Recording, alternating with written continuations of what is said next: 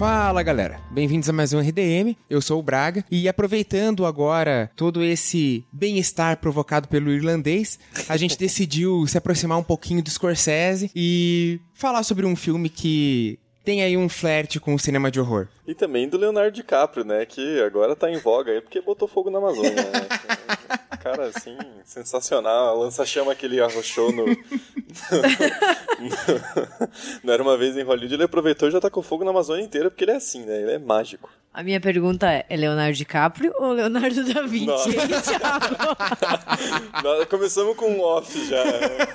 Acho que a gente tem que deixar pra depois os recadinhos. Assim, tem que apresentar a bancada. É, é, agora já Vocês se, se adiantaram aí, estão fazendo anarquia. Coisa de comunista! tá aqui comigo o nosso especialista em psiquiatria, Thiago Biwan. Eu sou membro de ONG que põe fogo nas coisas. E a Gabi, que é praticamente a enfermeira que cura dessa loucura toda. que horror! Coitada. Coitada, eu não, eu não mereço esse fardo na minha vida. A Gabi que controla a gente. Se, se não tivesse, isso ia ser muito louco. Não ia ter sentido nenhum as discussões. Já não tem muito, né? Imagina. Você que tá pensando aí, nossa, mas já é uma bosta. Imagina assim. Bom, então vamos pros recadinhos e quando voltar a gente fala um pouco mais sobre a Ilha do Medo.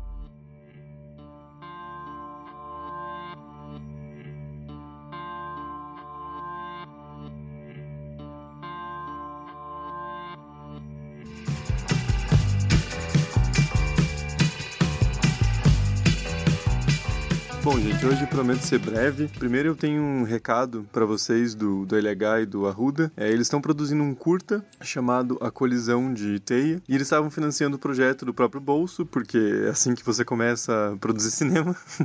e como sempre acontece com dinheiro do próprio bolso, ele acabou em meia pré-produção então eles fizeram um catarse para arrecadar a grana para terminar o curta. É uma campanha bem pontual. Eu vou deixar o link aqui na, na descrição, vocês podem dar uma olhada lá. Uh, tem algumas recompensas também. Quem quiser, barra puder apoiar, dá uma olhadinha lá no catarse deles, que é um projeto bem bacana e é uma forma de apoiar o cinema independente no Brasil. Aproveitando para falar um pouquinho do Apoia-se, eu queria lembrar uma coisa hoje, gente, que é o seguinte: quando vocês apoiam o RDM, a gente recebe uma notificação lá no, no chat do Apoia-se e a gente manda direto o link, né, quando é uma dessas categorias, para vocês fazerem parte dos nossos grupos secretos no Telegram. O grupo que é da comunidade de apoiadores do RDM ou o grupo de backstage, né? Então, sempre chequem o e-mail quando vocês apoiam o RDM, porque hoje em dia tem bastante gente que não usa o e-mail. Então, chequem sempre o e-mail que vocês deixam cadastrado e também deem uma olhadinha na caixa de spam, porque às vezes tem alguns servidores de e-mail que acabam colocando nossos e-mails em spam por ser uma conta de marca, então eles acham que é propaganda. então deem uma olhadinha sempre, tá? Bom, e então é isso. Deem uma olhadinha lá no Catarse do projeto do Arruda e do LH. Vou deixar o link aqui na descrição. Tem também no nosso Twitter nosso Instagram. E também não deixem de dar uma conferidinha nas nossas redes sociais, porque é uma das principais formas que a gente tem de aumentar o público do RDM. Né? A gente consegue atrair mais público com um Instagram e um Twitter fortes. Então deem uma olhadinha lá e considerem apoiar o RDM, é sempre importante. 2020 tem tudo para ser um ano maravilhoso para o RDM e a gente precisa muito do apoio de todos e todas as ouvintes nesse momento. Então é isso, gente. Obrigado e fique agora com essa discussão sobre mais um filme meio psicodélico e surtado.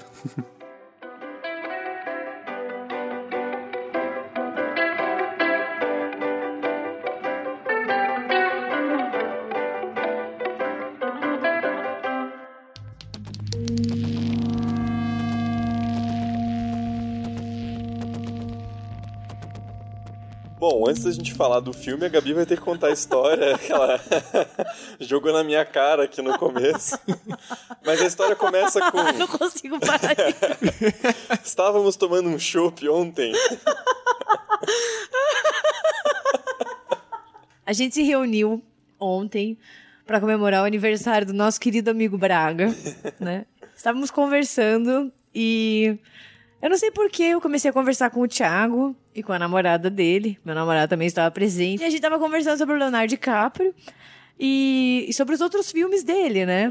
E a gente tava falando sobre o clássico do Leonardo DiCaprio, que é O Homem da Máscara de Ferro, onde ele, onde ele interpreta de maneira majestosa Luiz XIV, né? Assim. E daí olha o que o nosso amigo Thiago falou. Por favor, Thiago, explique pro resto do mundo o teu devaneio. Eu virei bem sério pra Gabi depois de já alguns, vários chopes, né? Virei, nossa, é aquele que tem o Leonardo da Vinci. E o pior de tudo, meu namorado tava junto. E ao invés de começar a rir, ele olhou e começou a pensar assim: nossa, o Leonardo da Vinci, é ele mesmo. aquele que ganhou o Oscar. Não é à toa que esses dois são amigos, gente. Desculpa, mas é que. Ele me olhou bem sério assim, olha o que que elas estão rindo. É aquele... É, gente, a, a lição que fica é bebam com moderação. Não, se beber não dirija, mas dá pra falar de Leonardo. Não tem problema. Mas... É, Leonardo é tudo igual, né? Tem vários Leonardo aí, é, é Tem tudo criativo. Ninja, tem o, o inventor, né? Tem o ator também, o comunista aí, todo... Que tá botando fogo na Amazônia, né? subversivos, Agora tentando falar um pouco mais sério, né? Depois desse Ah, começo. só agora fazer um parênteses. Cara, eu era apaixonada pelo Leonardo DiCaprio quando eu era Ah, mas menor. quem não era, né? É, eu assisti Titanic, assim, mais de 25 vezes. Daí eu coloquei um pôster dele no meu quarto. E daí eu comecei a ter uma obsessão, porque além de Titanic, eu, eu assisti umas 20 vezes O Homem da Máscara de Ferro. E eu era apaixonada por esse filme. Eu fui rever esses dias, estragou completamente minha memória afetiva, porque o filme é ruim. E eu achava maravilhoso, era sensacional. E o filme é ruim, é muito ruim. Acho que dá pra gente começar então esse episódio. Quer dizer, depois do prelúdio. Né? Porque se a gente começar a rir no meio desse episódio, toda vez que a gente falar Leonardo DiCaprio, a galera já sabe que é porque tem uma história coerente, entendeu? Mas falando do Leonardo DiCaprio, ele é um cara que tem uma carreira muito interessante. Porque ele surgiu, assim, um pouco antes, mas onde ele estourou mesmo foi o Titanic. Ele era aquele cara que era, assim, o, digamos, o queridinho da América, né? Aquele ator jovem bonito que faz o protagonista, o herói. E todo mundo olhou pra ele e falou, pô, esse cara vai ter uma carreira foda.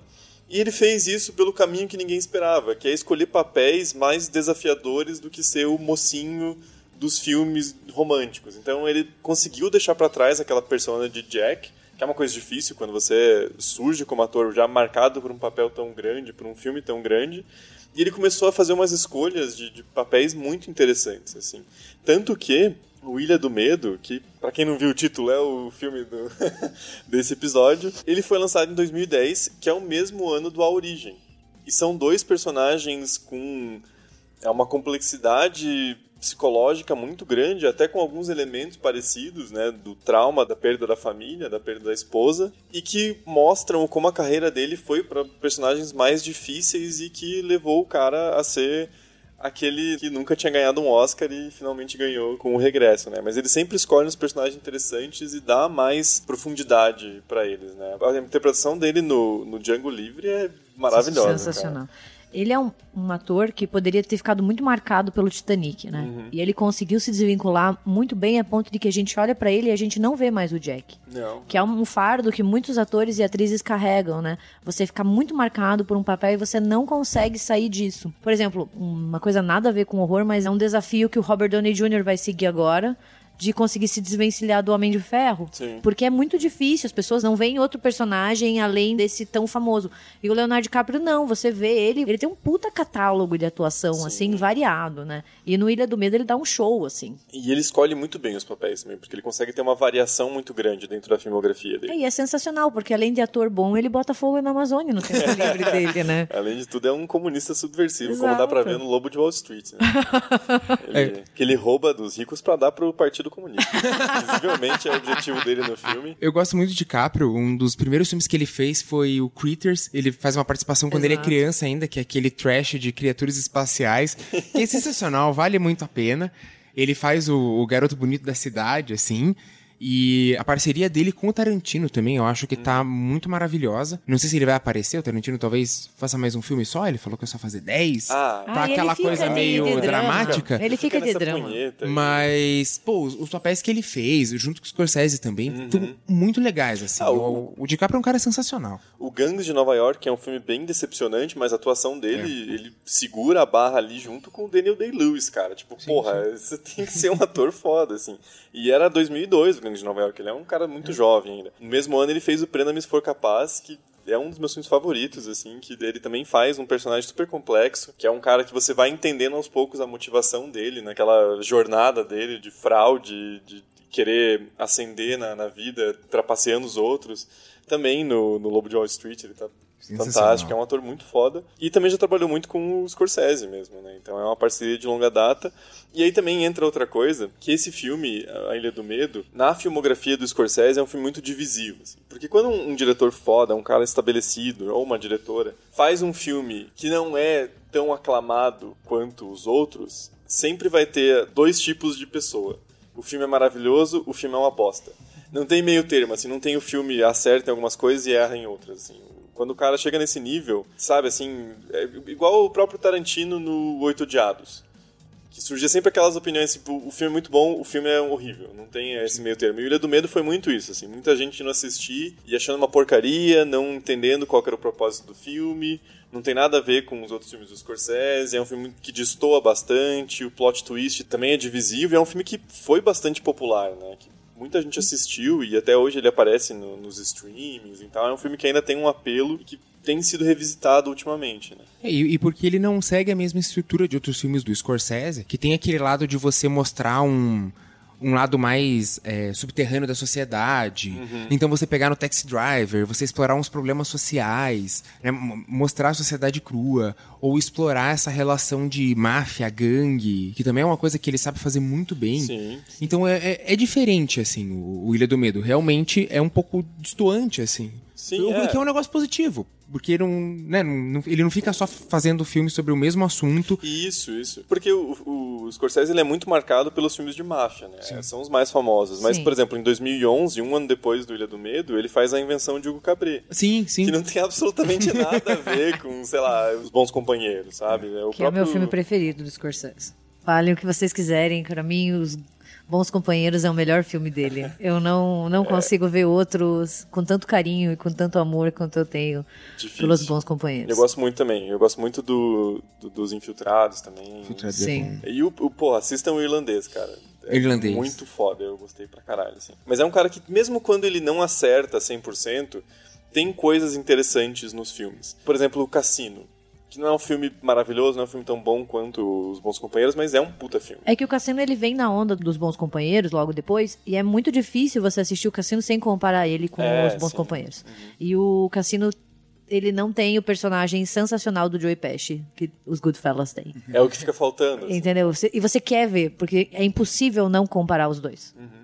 O próprio Cabo do Medo, também de 91, que tem o De Niro como vilão. Esse filme é maravilhoso. E... Gente, esse filme é maravilhoso. Se você nunca assistiu Cabo do Medo, é assista. É uma refilmagem. O Robert De Niro tá sensacional. Sim. Assim, ele é um filme que faz você trancar todas as janelas e as portas da sua casa, porque você fica se peidando de medo. Não, e a Juliette Lewis também, super novinha, sim. que fez filme pra caralho. Ela é uma 90. puta de uma atriz. Sim, sim. Só que o Cabo do Medo, ele já é uma. É a segunda refilmagem de um filme de 55, que o original é o Mensageiro do Diabo, e dele foi refeito em 62 com o título Círculo do Medo, com Robert Mitchum e com Gregory Peck. Para quem não, não reconhece, o Gregory Peck também fez A Profecia, anos depois. Mas, com certeza, o Cabo do Medo, a versão do Scorsese é a melhor, assim, porque... Uhum o Robert De Niro como um psicopata que quer vingança e mira na família do advogado é muito bem construído, assim.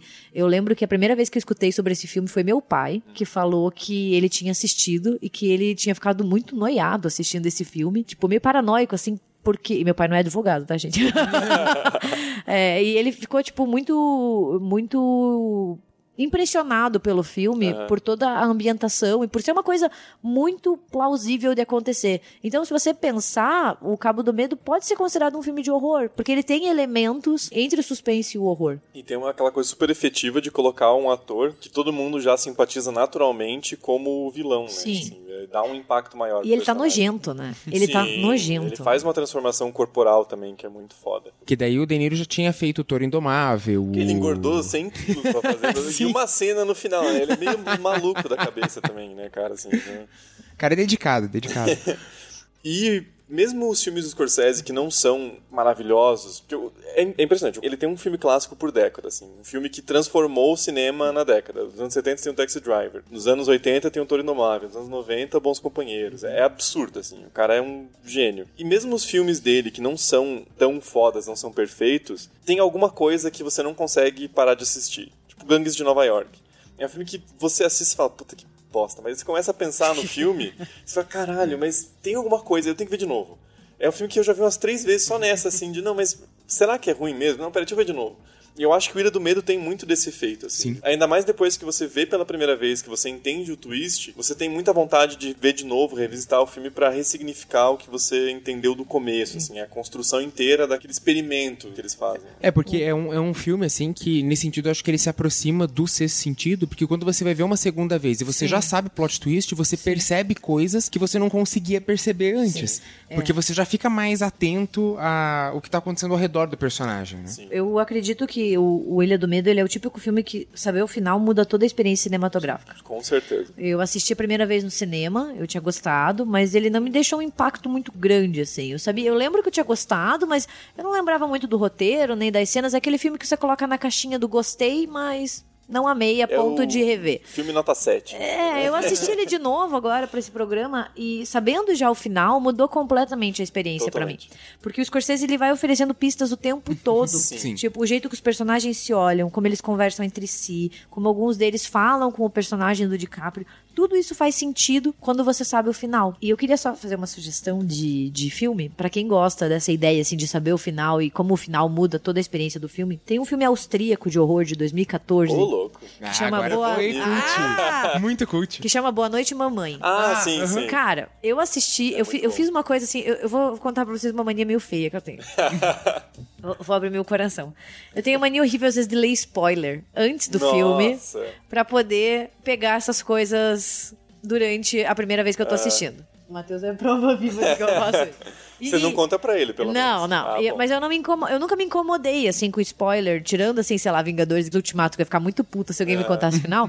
Mas não é uma coisa que pra mim estraga a experiência cinematográfica saber o final. E eu fui atrás do final do Boa Noite Mamãe, e eu assisti o filme já sabendo qual era o desfecho. E valeu muito a pena. Porque ele é o típico filme que nem o Ilha do Medo. Você vai percebendo pequenos detalhes, pequenas maneiras como os personagens estão posicionados na cena, o jeito da fotografia, o jeito que eles conversam entre si, que vai dando dicas, e isso enriquece demais a experiência cinematográfica. Procurem aí, gente, Boa Noite Mamãe, um filme austríaco de 2014, que foi o indicado da Áustria para melhor filme estrangeiro, não chegou a entrar na lista, o que é um absurdo porque o filme é maravilhoso. Dá pra fazer um podcast, fica a dica. Verdade, verdade. You know, this place makes me wonder which would be worse? To live as a monster or to die as a good man?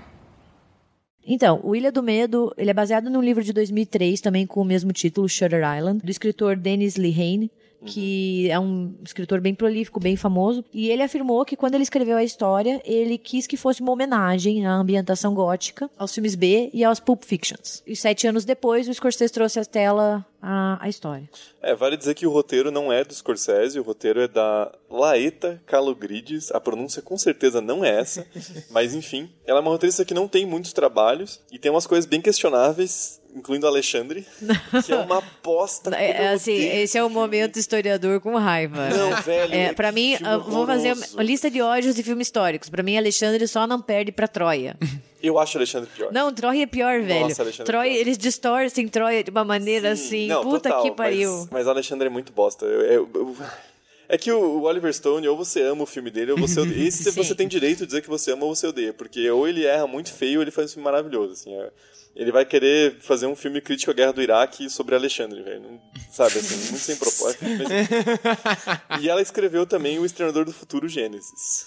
Ou seja, é uma pessoa rapaz. que tem uma carreira duvidosa. É meio complicado, assim. Mas enfim, ela escreveu o roteiro dele do medo. E pra quem não, não lembra, viu o filme faz tempo, enfim. Tem na Amazon Prime. Ele tá no catálogo da Amazon Prime, pra quem É, tiver teve muito interesse. tempo na Netflix também. É, né? agora ele tá no, no catálogo da Amazon Prime, que a Amazon ela roubou um monte de catálogo da Netflix, inclusive os Mas da é- Disney. É, é um filme que ele vai pipocando, assim. Ele Sim. continua na superfície, assim, né? É um filme bem conhecido. Bom, a história, ela acompanha o personagem do Terry Daniels, a princípio, pelo menos esse é o nome dele. Ele é um agente federal, porque o filme se passa em 54, então nem existia o FBI, pelo menos formatado como existe hoje. E ele vai, junto com o parceiro dele, que é o Chuck Hall, até uma ilha, que é uma ilha psiquiátrica. E eles são chamados para investigar o desaparecimento da Rachel Solando, que é uma das pacientes barra prisioneiras, né? Essa é uma discussão que tem durante o filme, inclusive. E eles chegam nessa ilha e encontram o Dr. Colley, que é o Ben Kingsley, Maravilhoso. Puta ator, puta elenco, inclusive. Saudoso mandarim. Saudoso não sei pra quem, mas tudo bem. mas tudo bem. O Braga, Braga, tem um gosto duvidoso. ele, ele vem, às vezes, tipo uma marmota, assim, sabe? Aquele joguinho de fliperama, ele põe a cabeça, a gente pá! Cala a boca, Braga! eu acho que essa é a melhor metáfora da existência do ele Braga vem, no RDM. Eu, eu, vejo, assim, na cabeça dele fazendo o cálculo da Nazaré, assim. Deixa eu ver que, que opinião polêmica eu posso dar aqui. Deixa eu ver. Homem de Ferro 3 é uma obra-prima. Enfim.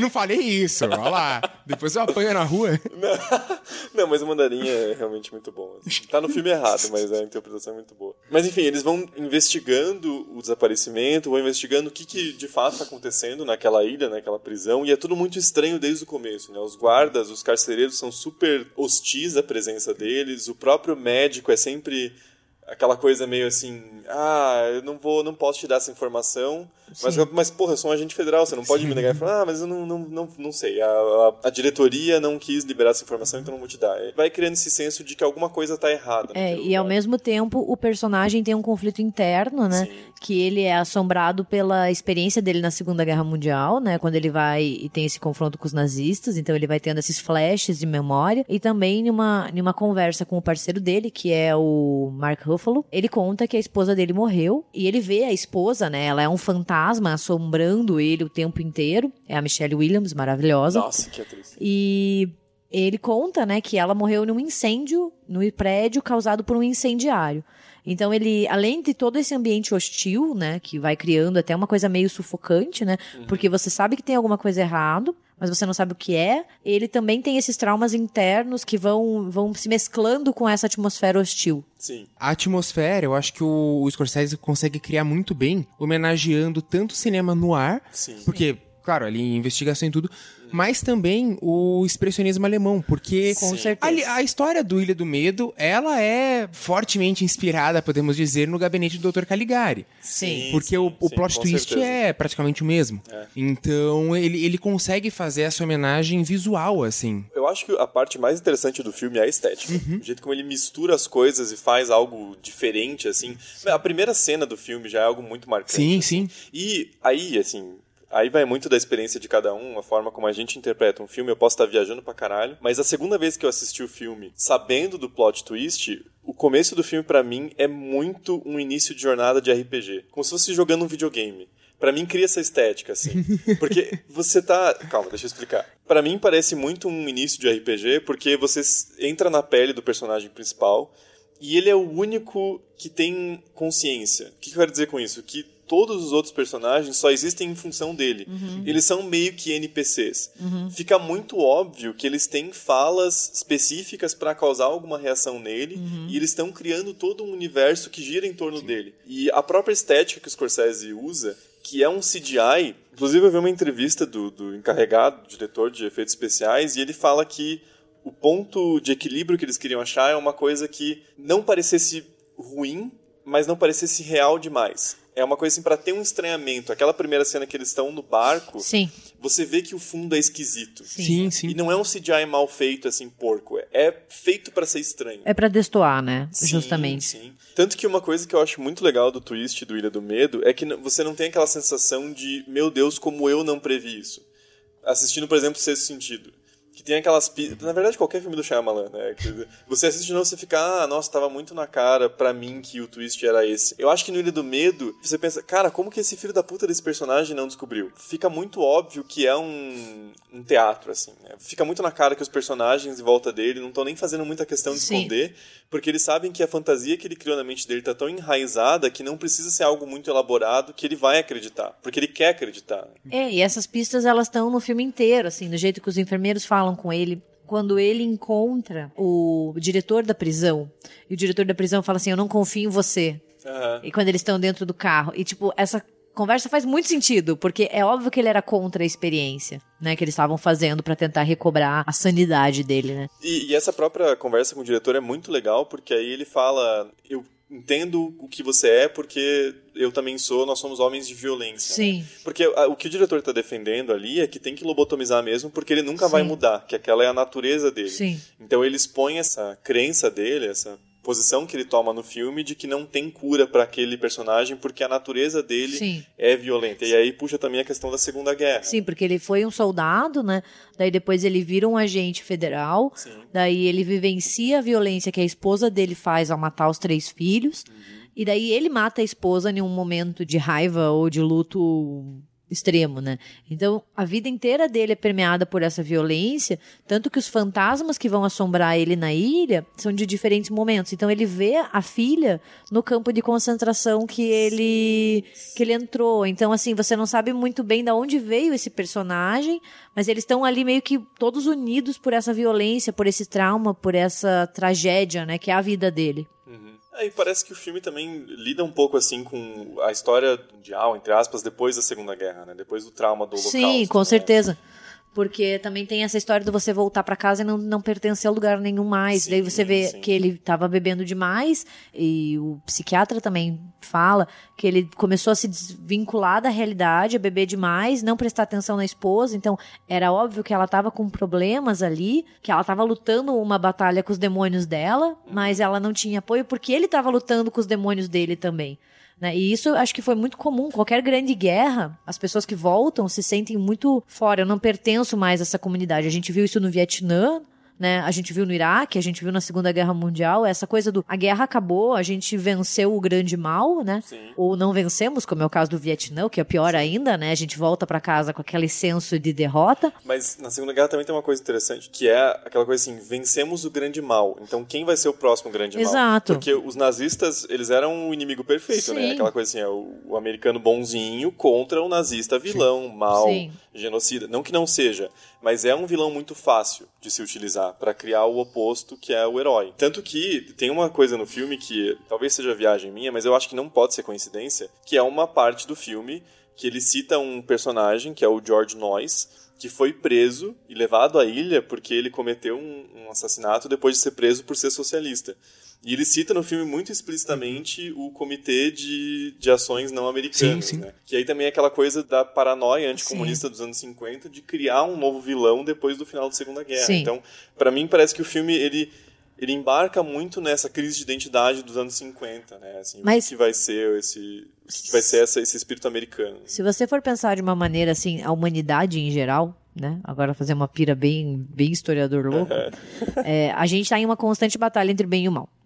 Sim. E a humanidade ela vai criando cada vez novos inimigos a serem combatidos. O mal, ele nunca é totalmente vencido, ele só vai ganhando novas características, porque mesmo no medievo, assim, o mal, ele é encarnado por judeu, ele é encarnado pelos muçulmanos, ele é encarnado pelas bruxas, Pelos daí ele é encarnado pelos hereges, daí você vai criando. Daí na contemporaneidade, a gente tem os nazistas, daí tem os comunistas, daí tem os soviéticos. Então, sabe, daí também tem os árabes de novo, os muçulmanos de novo virando vilões. Então, é uma batalha que nunca vai ser ganha, porque você ganha a Segunda Guerra Mundial, beleza, os nazistas foram derrotados, entre muitas aspas, porque eles ainda estão aí, né, gente? a Alemanha tá povoada e eles estão saindo do esgoto agora. E aí tem outro detalhe, porque depois da Segunda Guerra, os americanos libertaram os judeus, legal, americanos bacanas, nazistas ruins. Só que quando esses judeus sobreviventes da Segunda Guerra Mundial foram entrar nos Estados Unidos como refugiados, boa parte deles foram negados. Aí por outro lado, os muitos dos cientistas alemães que em grande maioria tinham compactuado com os nazistas, não, pode chegar, entra aí, sim. vocês vão desenvolver pesquisa pra gente. Então também tem aquela coisa de herói até que Ai, ponto, né? Deixa eu Sim, posso sim. fazer uma indicação de um amigo Pode, meu? pode. Falando nisso, dos nazistas também terem escapado, né? Uhum. Toda essa questão, é, algumas recomendações aqui. Tem um filme sensacional que chama Meninos do Brasil. Ele é um filme de 1978, é com o Gregory Peck, com o Laurence Olivier, que conta é, o, é, o Mengele ele escapa e vai para América do Sul, aonde ele vai criar clones do Hitler. E é muito interessante. Não é um filme B, assim, gente. É um filme muito bem feito. Ele é baseado em um livro do Ira Levin, que é o mesmo escritor do Bebê de Rosemary. Então, assim, são, é uma narrativa sensacional. As duas, tanto a literária quanto a cinematográfica. Vale a pena conferir. Porque lida muito com esse imaginário que foi criado de que os nazistas tinham escapado, que esse grande mal não tinha sido vencido. Né? Então, tem muitas histórias de que o Mengele ele veio para América do Sul, que ele criou experiências genéticas, etc, etc. Então, tem um trabalho acadêmico para quem se interessa, que é um conhecido meu, o Marcos Eduardo Miners. Ele fez a tese de doutorado dele, intitulada O Reich de Mil Anos, o imaginário conspiratório da sobrevivência nazista após a Segunda Guerra Mundial. É um trabalho de doutorado belíssimo, onde ele vai lidar com toda essa conspiração, esse medo. Aí ele faz uma análise de caso do Brasil, de como tem essa ideia de que vieram para cá, de que eles se instalaram aqui, e ele também lida com livros e até com filmes que trabalham com esse imaginário. Então, para quem se interessa, eu recomendo de olhos fechados, assim, é muito bom. Tem muito desse imaginário em jogos também, né? Depois se popularizar muito depois do Wolfenstein nos anos 80. E não só a luta na Segunda Guerra Mundial, mas aí tem muitos jogos também que projetam um mundo pós Segunda Guerra com a vitória nazista, que é o caso do próprio Wolfenstein. Né? Cara, tem muitos filmes de horror que trabalham com isso. Sim. Tem um filme que eu não vou lembrar o nome, se alguém conseguir achar no Google ou lembrar o nome, talvez o Braga saiba, né? A marmotinha pula aqui.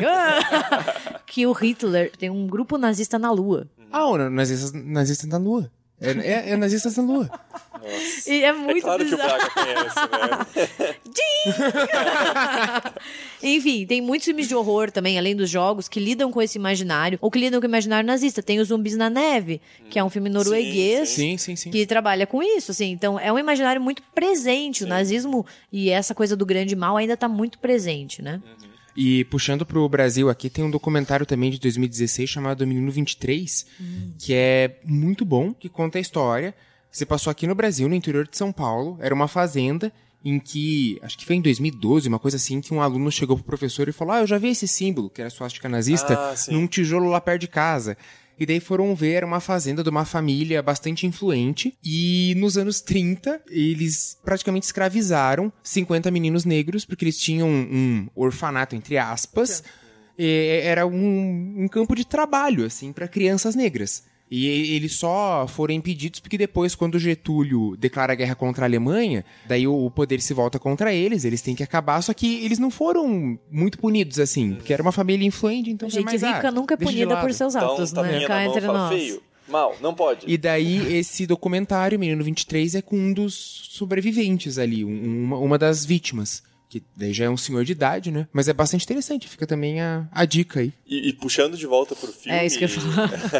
é interessante como, na cabeça do personagem, do Terry, a violência que ele cometeu na Segunda Guerra Mundial é, é justificada. A cena que mostra eles enfileirando os soldados nazistas é muito impactante, porque é meio que uma decisão silenciosa né, entre Sim. os soldados, os soldados americanos ali. Né? Aquela coisa assim, é, a, gente tá, a gente vai levar esses caras como prisioneiros de guerra, mas a primeira oportunidade que eles têm de justificar aquela, aquele extermínio como se fosse, ah, eles estavam tentando fugir, todos eles entram num acordo silencioso ali e metralham os nazistas. E como isso, apesar dele entender aquilo como justificado pelo que ele viu no- no- nos campos de concentração, é uma coisa que marca muito na, na cabeça dele, né? Aquela violência que ele não consegue se livrar e que ele leva de volta para casa. né? You know, this place makes me wonder. Which would be worse? To live as a monster? Or to die as a good man? Eu acho que, como o Braga já falou, né, o filme ele é uma mescla de estilos e de gêneros, né? Então ele faz uma uma homenagem aos filmes no ar, ele faz uma, uma homenagem também ao expressionismo alemão, principalmente o gabinete do Dr. Caligari. Tem muito do Hitchcock, tem uma mão ali Nossa, muito pesada total. do Hitchcock. Tem- E dos filmes no ar, principalmente o jeito que o DiCaprio tá atuando, é muito um personagem de filme no ar, assim, o jeito, até o olhar que ele faz, a expressão, a- uma coisa meio canastrona, assim, que não é, não é uma atuação ruim, assim, mas é pra ser canastrão mesmo. É tipo o Falcão Maltese. Isso, Mas exato. do Hitchcock tem cenas que são exatamente iguais às cenas clássicas do Hitchcock. O enquadramento é uma homenagem mesmo, assim, não é? Uhum, sim. Por exemplo, tem uma cena de um chuveiro, ele abre e sai água exatamente no mesmo enquadramento que o Psicose. Sim. Tem a cena que ele está pendurada no penhasco, que é o enquadramento é igual ao do Intriga Internacional com o Cary Grant. Tem vários outros exemplos. A cena que ele tá correndo, subindo uma escada super estreita para ir no farol é muito parecida com a cena do corpo que cai. Sim. Então tem várias dessas homenagens, assim, até no, no próprio jeito como ele usa a tecnologia para construir o cenário, que lembra muito em alguns pontos os filmes do Hitchcock, assim, aquele uso de cores, do, do contraste. É um filme bem. É o Scorsese, né, cara? É o, é o maior nerd que existe sobre cinema na frente do Tarantino, assim. É cara que, além de ser um puta diretor, é um cinéfilo Sim. viciado em cinema. Então ele tem essas referências também. E uma coisa que eu acho que transforma esse filme em um filme de horror, apesar dele não ser comumente catalogado como tal, né? Ou ele vai como suspense, ou até como policial, assim, o que eu não acho, mas, né?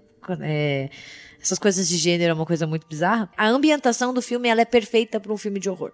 Sim. que é um hospital, né, uma prisão psiquiátrica, no meio de uma ilha isolada do resto do mundo, sem os meios de comunicação de massa, ou seja, não tem celular, não tem WhatsApp, não tem internet, eles não, não contam com nada disso, então eles estão completamente isolados do resto, não tem como pedir ajuda. Ele tá ali sozinho no meio de, na cabeça dele, de uma trama de conspiração, né, eles querem pegar ele ali de algum jeito, tanto que ele vai criando cada vez mais essa ideia de que os nazistas estão fazendo experimentos ali dentro. Sim, E que daí eles trouxeram ele de propósito pra lá, e daí ele cria uma outra Rachel Solano que ele encontra na caverna, e ela não, não é uma paciente psiquiátrica, ela era uma psiquiatra que foi é, julgada e colocada ali dentro. Então, toda essa trama de conspiração, de perseguição que ele vai criando, ela fica ainda mais, mais foda, mais complexa, porque ele tá no meio de uma ilha, e daí cai uma puta tempestade que vai assolar a ilha, eles passam um furacão.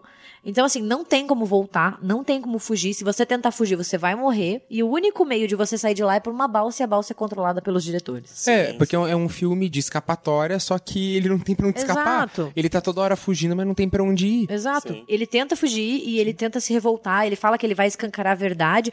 Mas como que ele vai fazer isso se ele não tem como sair da ilha? Ah, e, e o filme lida com uns temas muito pesados, né, cara? A esposa dele matou os três filhos afogados. assim. Sim. Tem umas coisas ali que é, é muito impactante. E eu acho uma discussão interessante do filme como ele não demoniza essas atitudes. Ele fala, a esposa dele, ela tinha graves problemas psicológicos, ela não foi tratada e ela cometeu aqueles crimes, mas não é aquela coisa assim, ah, ela era má por natureza. Não é aquela caracterização de um, Da mãe mal má. interno. Isso. Isso, Ela isso. não é a mãe má, nem a mulher que não tem instinto maternal que vai lá e mata os é. filhos. Ela é uma pessoa que tá lidando com os seus demônios internos e que não tá tendo ajuda. E a atuação da Michelle Williams nesse aspecto, ela é Ai, sensacional, porque em nenhum momento você vê ela como uma pessoa má. Você vê ela como uma pessoa perturbada.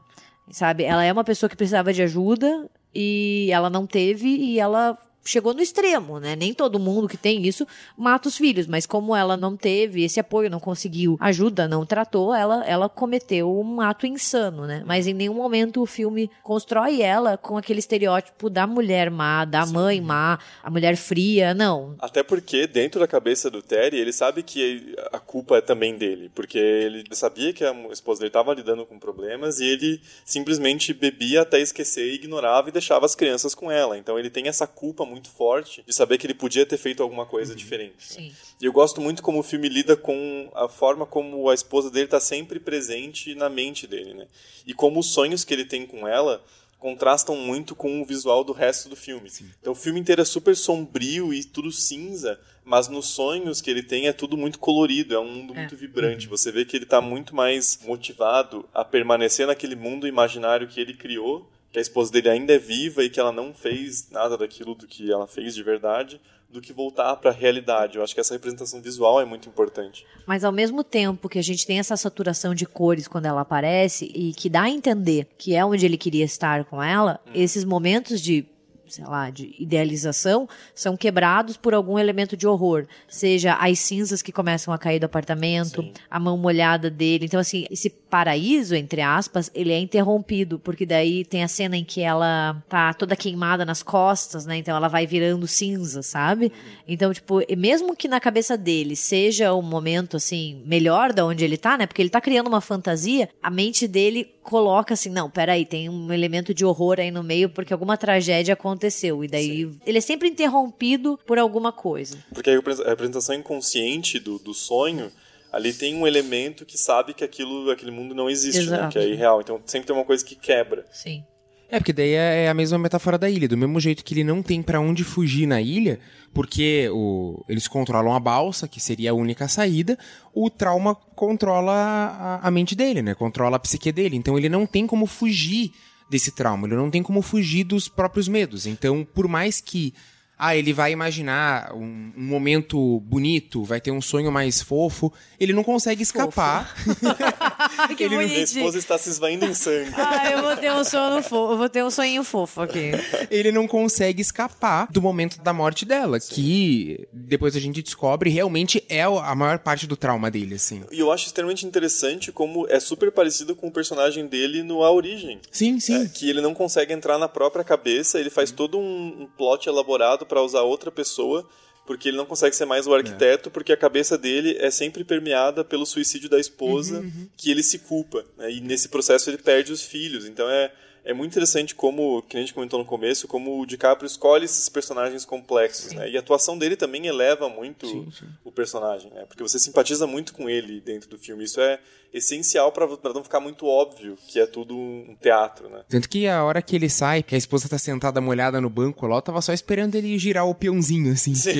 é uma cena que lembra demais, sim, assim. Sim, Os dois filmes são do mesmo ano, né? São, cara? são. É Eles são filmes muito similares, assim, uh -huh. se você for pensar. Ah, até na própria questão das camadas de subconsciente, né? Uhum. O que, que é realidade, o que, que não é, essa incapacidade de discernir, né? Que também é muito presente na origem. Sim, sim, que daí você não consegue dizer o que, que é sonho, o que, que é verdade, uhum. o que, que ele tá criando. E outra coisa que eu acho que o filme cria muito bem, assim, esse ambiente de horror, de desconfiança, né? Conspiração, é porque tem horas que parece que tem alguma coisa sobrenatural acontecendo. Tipo, se você ignorar a possibilidade de que é, tá na cabeça dele, assim, e você começa a pensar que talvez a ilha também tenha alguma coisa sobrenatural, porque ela é uma ilha povoada por fantasmas. Sim. E é uma metáfora até interessante porque esses pacientes são fantasmas, entendeu? Sim. Porque eles são tratados como ninguém, sabe? Uhum. Tem aquela discussão quando tá tendo a tempestade, que daí tem os pacientes perigosos na ala C, que eles querem aprisionar os pacientes no chão, acorrentar. E daí o personagem do Ben Kingsley fica falando, mas eles vão morrer afogados. E ninguém tá nem nem aí. Então, assim, é como se fosse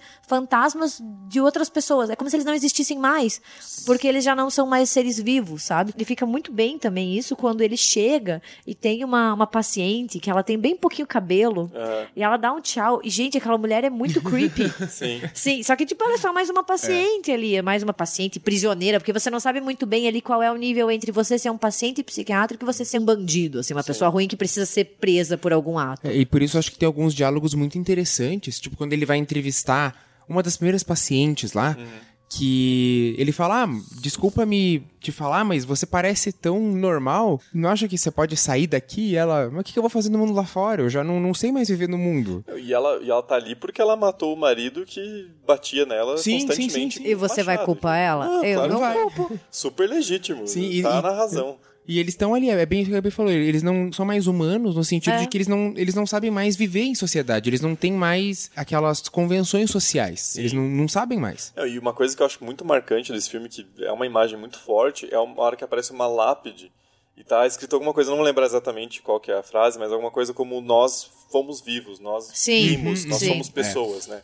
Que acho que é um, o ponto mais forte do filme, que ele quer fazer uma é como se fosse um estudo desse, dessas pessoas, dessas personalidades, esses psicóticos, entre aspas, que são pessoas que são cometeram crimes e que são jogadas em qualquer canto, porque é uma forma de isolar da Sim. sociedade e ele faz isso colocando uma dessas pessoas como protagonista, sem a gente saber desde o começo que é um cara que matou a própria esposa. Então a gente simpatiza muito com ele e depois a gente pensa, cara, é um ser humano, assim, assim como a própria personagem da Michelle Williams também. E eu acho muito relevante que a solução apresentada pelo Max von Sydow lá o, o, diretor, seja chamada pelo Ben Kingsley de psicocirurgia, que vai ser a lobotomia, porque é uma coisa que está voltando na psiquiatria. A gente teve uns dois, três anos atrás, uma polêmica lá em Minas Gerais, num hospital, que estava praticando a psicocirurgia e que a descrição é você causar lesão em uma parte do cérebro, o que é basicamente a descrição da lobotomia. Sim. Então é, é uma coisa muito próxima. Por quê? É, é, de novo aquela questão, uma incapacidade de você lidar com a pessoa com distúrbios psicológicos, né? Com essa pessoa que tem um, um, um desvio, né? essa pessoa que tá fora da sociedade. Então, como que você reinsere ela na sociedade? Você dopa ela permanentemente. Você lesiona o, o cérebro. Você mata a pessoa. É, você mata a pessoa por dentro. Você deixa a pessoa inofensiva. Você deixa a pessoa. Entende? Você é, deixa a pessoa amarrada no, no seu próprio corpo. Sim, é que é o que o, o Dr. Cole e o Ben Kingsley falam no meio do filme, que fala, existe uma guerra na psicologia, de um lado a, a psicocirurgia uhum, uhum. e a psicofarmacologia, que é ou você matar o sujeito completamente na lobotomia, tornando ele dócil, uhum. ou você dopar a pessoa a, ao nível extremo com é. drogas, né? E, e, e, o Leonardo DiCaprio pergunta, mas onde você está nessa guerra? Ele fala, tem a ideia muito radical de achar que se você tentar entender essas pessoas, você pode conseguir ajudá-las de alguma sim, forma, sim. né? Então, essa questão do filme é muito interessante, como ele humaniza as pessoas que estão ali naquela prisão. É, e é muito atual. Sim. É você tentar ultrapassar esse paradigma de tornar o paciente é, psiquiátrico refém do seu próprio corpo. Que é ou você impedir ali uma, uma movimentação, ou você dopar e você deixa a pessoa presa dentro dela mesma. E a maior representação disso é quando eles estão discutindo na diretoria ali, naquela mesa de vários homens brancos, velhos, discutindo vida de pacientes, e o personagem do Max von Sydow defende que tem que amarrar é, é. os pacientes Sim. ao chão e se inundar o prédio e eles todos morrerem, foda-se, porque é, é a ala C que é onde estão os pacientes, entre aspas, mais perigosos. E um detalhe, né? O personagem do Max von Sydow é alemão. Sim, sim, sim, sim, E o Leonardo DiCaprio, o Ted, faz questão de deixar, dando a entender que, ah, você é um nazista que fugiu, entendeu? Então também tem essa, de novo, a criação desse do nazismo mal ali, do, do nazista maligno que tá ali fazendo alguma experiência, né? De novo volta esse imaginário, porque ele é o médico mais cruel, ele é o médico que menos se importa, porque ele justamente fala, não, tem que acorrentar e, e foda-se, sabe? Se morrerem, morreram. E tem outro detalhe que eu acho que não pode ser coincidência, porque o filme faz questão de ressaltar mais de uma vez, é a questão de que a ala C é um forte da guerra civil, Sim. que remete àquela questão que a gente estava discutindo de uma crise de identidade, porque é um país unificado, é um país fundado sobre violência, né? sobre uma guerra civil. A União dos Estados Unidos, ela surge de verdade, né? A união mais forte surge depois da guerra civil a partir dessa violência entre, entre irmãos, digamos. Né? E daí também remete à questão da escravidão, né? Que é, são países fundados sob o trabalho escravo. Né? You know, this place makes me wonder. Which would be worse? To live as a monster or to die as a good man? Bom, é, nos dirigindo para o final do filme, é, ele tem um plot twist bastante impactante ali. Sim.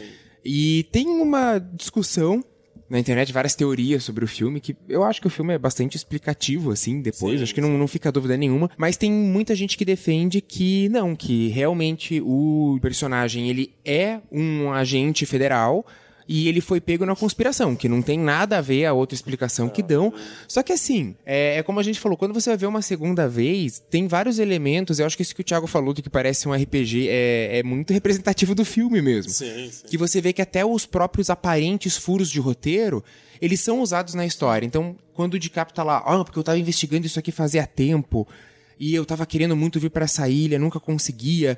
Daí o Chuck, tá, e, e daí some um paciente do nada, você pode vir para cá, isso não é meio conveniente? E daí o, né, o DiCaprio fica lá paradão, tipo, não, mas foi. Às vezes as coisas acontecem. É quando você pega o tio Bolsominion na inconsistência. né? e aí ele fica, não.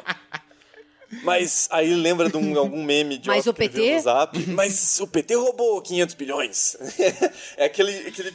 É aquele segundo de lucidez que logo é logo completamente interrompido. interrompido. e tomado pela paranoia, né? Pelo, pelo medo, né? Que é uma coisa que, cara, a nossa sociedade atual é marcada pelo medo. É sim, medo sim, sim. É o medo do bandido, é o medo do PT, é o medo da corrupção. é, é, tudo movido na base do medo, né? O filme representa muito bem isso. Mas eu vou perguntar para vocês, né? Porque o, o filme termina com o DiCaprio sentado na escadinha ali, daí vem o personagem do Mark Ruffalo, que a gente descobre que na verdade é o psiquiatra dele, que não é o, o parceiro, e eles vão conversar para ver se a experiência deu certo, e ele descobriu que ele não é o Ted Daniels, que ele é um paciente ali. Sim e daí ele fala a famosa frase, né? O que é melhor, né? Viver como um monstro ou morrer como um bom homem? E daí ele chama o, o psiquiatra pelo nome de Chuck, que é o nome do parceiro.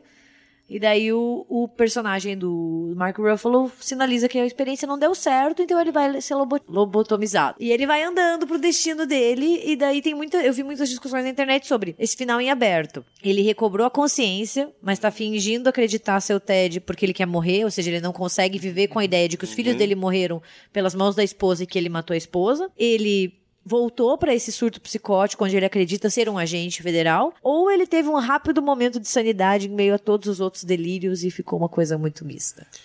É, eu-. Assim, a, a minha interpretação foi que no final ali, nessa última cena, quando ele tá sentado, ele sabe que ele é o Andrew Ladies. Pra mim, tipo, não tem dúvida, assim. Ele, ele tá falando porque ele tá consciente de que ele quer a lobotomia. Sim. Porque ele. É, Apagar é o jeito de você esquecer, é o jeito físico. Porque o tratamento de choque que foi dado a ele, de, dessa possibilidade de ser um personagem de RPG, deu certo. Sim. Na minha interpretação. E, pra mim, o, qu- quando deixa isso claro, é que ele fala essa, essa frase bastante icônica, e daí quando os médicos vão chegando perto, ele já levanta, vai junto, ele dá aquela olhadinha pro Ben Kingsley, assim.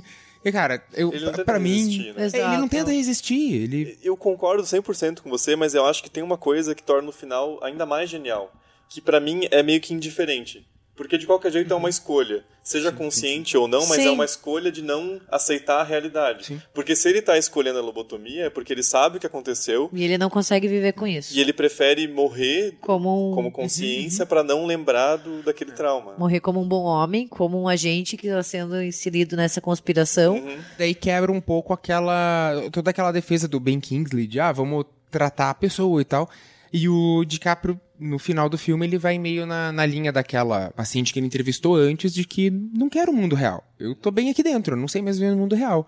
E ele nega a realidade, ele, ele não quer. É que é uma coisa que a gente volta também pra metáfora que o filme faz com o Holocausto, né? Sim, Que sim. Dá pra dizer que é o maior trauma disparado do século XX, é uma coisa É. que não tem solução, não tem como entender. E, e é uma, por isso que é uma coisa que se atrai tanta atenção de estudos e números de história, antropologia, sociologia, Sim, sim. que é a gente tentando entender esse fenômeno, mas que nunca vai ser explicado. É, aconteceu, e é um grande trauma, e não, não, tem, não tem vida depois disso. É, assim. e, e nunca ficou bem resolvido, né? Senão a gente não ia ter nazista hoje em dia. Se, se tivesse resolvido bem essa questão, não ia ter neonazi. Nem E- neonazi, tem nazista na Alemanha. É, Sim, então. sim. Tipo, a terra. Porque assim, é, os, os nazi tupiniquim é uma bosta, né? Porque você ser nazista no Brasil, pelo amor de Deus, é tipo dar um tiro na bunda. Mas é, a Alemanha tá vivendo um renascimento. Não acho nem que seja um renascimento, mas assim, as pessoas estão se sentindo cada vez mais legitimadas a falarem as coisas que antes elas não falavam em público. E a Alemanha, eu, eu tive um contato com algumas pesquisadoras alemãs e elas estavam comentando a quantidade de nazista que está saindo do esgoto, assim, tipo, se sentindo empoderado para falar por governos conservadores, nem conservadores, né? Por governos reacionários totais, assim. E aí sempre vale lembrar, vale insistir que nem todos os apoiadores do nazismo eram filiados ao partido nazista. né? Exato. Sim, Porque o que está acontecendo muito forte na Alemanha hoje em dia é que tem partidos claramente neonazistas e sem vergonha nenhuma de afirmar esse neonazismo surgindo, mas aí também você tem o AfD, o Alternativa para a Alemanha, que é a terceira força hoje em dia no eleitoral na Alemanha, que é um partido que aceita o nazismo. Que é assim, ah, a gente não é neonazista, mas se chegar a esse ponto, ok, é um partido que flerta muito com o neonazismo. Que é o mesmo caso da Itália, cara. Que são os Nossa, dois sim, países do eixo na Segunda Guerra Mundial. E a Itália tem um. É, agora não mais, mas enfim, não quero datar muito o podcast também. Mas a Itália tem um partido super neofascista que é o Liga Nord. Sim, E sim. são caras que conseguem chegar no mainstream e conseguem um- uma, um apoio da população Sim, sim. absurdo, assim. Então, Sim. é- e, e é sempre bom lembrar que a gente nunca está distante desses. Porque você pensa, ah, mas aconteceu há 70 anos. né? Mas não é bem assim. É- Essas marcas existem e existem pessoas que acham ok e acham legal até hoje. É, você tem o Forza Itália lá, que todo ano faz homenagem pro Mussolini. Eles fazem um, tipo, uma procissão na vila em que o Mussolini nasceu. Eles vão até lá pra reprisar a marcha dos camisas negras, sabe? Ele- Eles usam aquele uniformezinho. E os caras ficam comemorando. E é o que tá, acontece às vezes em jogo de futebol, que você vê quando vai jogar contra a Lazio. Ou coisa que os caras ficam fazendo saudação nazista, ficam levando coisas a favor de Mussolini. É. E daí quando alguém leva alguma coisa contra Mussolini, a polícia vai lá e pega. O Tipo, melhor- O problema é quem é contra fascista. Os fascistas, não, deixa lá, né? Já que você citou a Lazio, tem que citar a torcida do Celtic. que aí. O jogador do Celtic fez um gol na Lazio, na Itália, e a comemoração foi uma representação do Mussolini sendo linchado pela população. Sim. Cara, esse cara é um, um gênio, merece uma estátua, porque que homem do caralho, velho. E é um jogador negro também. Tem Sim, todo sim. Esse, esse fator também. né? É que a gente tá vendo várias repetições do Jesse Owens, assim. Você vê uma torcida que beira ali o supremacismo branco. E daí jogadores negros que estão destruindo. E daí você teve aquele jogo que a Inglaterra também meteu 6x1, não sei, 6x0 não sei quem. E também era uma torcida que tava proferindo vários ataques racistas. E é é uma coisa que tá, tá de volta, assim. É, e é uma coisa que a galera fala, ah, mas tem gente que defende o nazismo até hoje. Mas não, esse até hoje também é complicado, porque isso nunca vai acabar. Né? É, não tem, a gente não pode também pensar que a gente vai chegar num nível de progresso que isso- esse tipo de gente vai desaparecer do nada. Não vai, cara. É, é isso aí, assim. É, tipo, é uma bosta mesmo. You know, this place makes me wonder. Which would be worse? To live as a monster? Or to die as a good man? É, voltando à nossa discussão pro Ilha do Medo, já que a gente fez um desvio aqui pra criticar a nossa contemporaneidade, então eu, eu acho que tem muita é, potência, assim, esse, esse final, porque gerou muita discussão mesmo. E, pra mim, assim, a, a grande questão é que o Andrew Ladies, no final, ele escolhe pela fuga da realidade, que seria a única forma que, que ele encontra de, de fugir, como a gente falou, a, a ilha só tem a balsa, a balsa controlada, a balsa que ele encontrou foi a lobotomia, que era o jeito dele nunca mais precisar encarar o que ele fez. Sim. O que, sei lá se vai funcionar, ele, ele vai ficar mais parado, mas será que ele realmente vai conseguir fugir desse trauma? De qualquer maneira, não tem escapatória, entendeu? Eu acho que é isso que é o mais impactante do filme. Assim como não tem como escapar da ilha, não tem como escapar da tua mente, tem entendeu? Não tem passado. como. Não tem como você fugir do passado, nem do que a tua mente te aprisiona, sabe? Como o Thiago falou, independentemente da escolha dele, ele não vai sair vitorioso. E eu acho que é esse o tom do filme, entendeu? Porque ele vai. Ele termina como um, um tom muito pessimista, assim. Sim, Sim, sim. completamente. Sim. E é um filme que é, é bom que mais pessoas assistam, para além daquela polêmica inicial quando ele foi lançado, né? Porque como a gente falou, é um filme que merece ser reassistido. Sim. Então se você tá ouvindo e assistiu só uma vez, acho que vale a pena Sim. revisitar o filme para reinterpretar. né? Sim, com Porque certeza. Quando você pega essa sacada do final de ser uma escolha, fica ainda mais pesado, né? É, Porque é. aí você não tem um, um inimigo externo que tá fazendo isso com ele.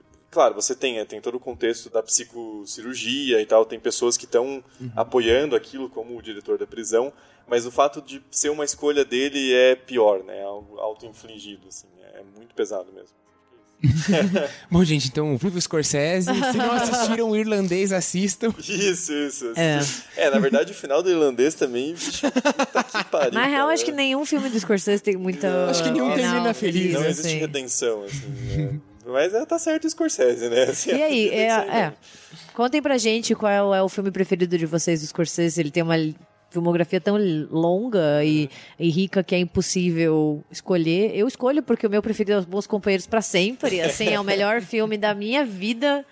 Então, nada ganha dos Bons Companheiros pra mim. Mas compartilhem com a gente, a gente vai gostar de saber o que vocês acharam, o que vocês acham da Ilha do Medo, o que vocês acham do final, né? De novo, a gente tá no Twitter, no Instagram, no Facebook, a gente responde. Sim, sim. É verdade, verdade. Então, compartilhem com a gente, assim. E assistam o irlandês. E Ilha do Medo. E os bons companheiros.